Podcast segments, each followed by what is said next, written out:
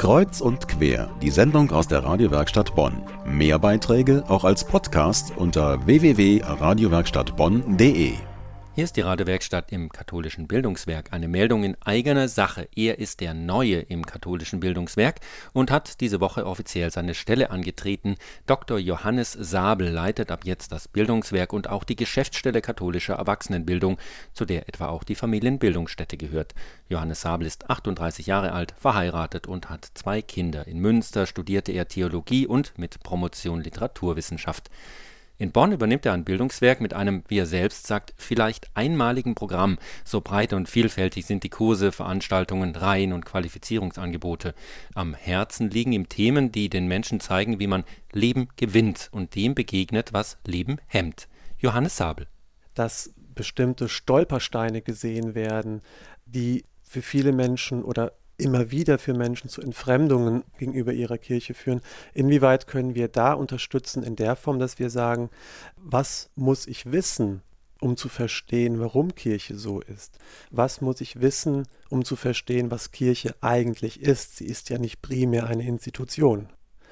Was muss ich diesem Kreis von Menschen, die in einer Verunsicherung leben, mitgeben, damit sie ihr eigenes Glaubenswissen, aber auch ihre Glaubensidentifikation vertiefen können.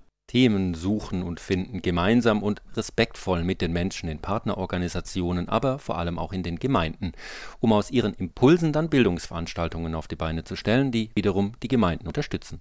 Aber für Johannes Habel ist ein katholisches Bildungswerk auch ein öffentlicher Träger von Kultur und spricht so auch die Menschen an, die kirchenfern sind, denn sie, davon ist der neue Leiter in Bonn überzeugt, stellen die gleichen Fragen an das Leben wie Christen.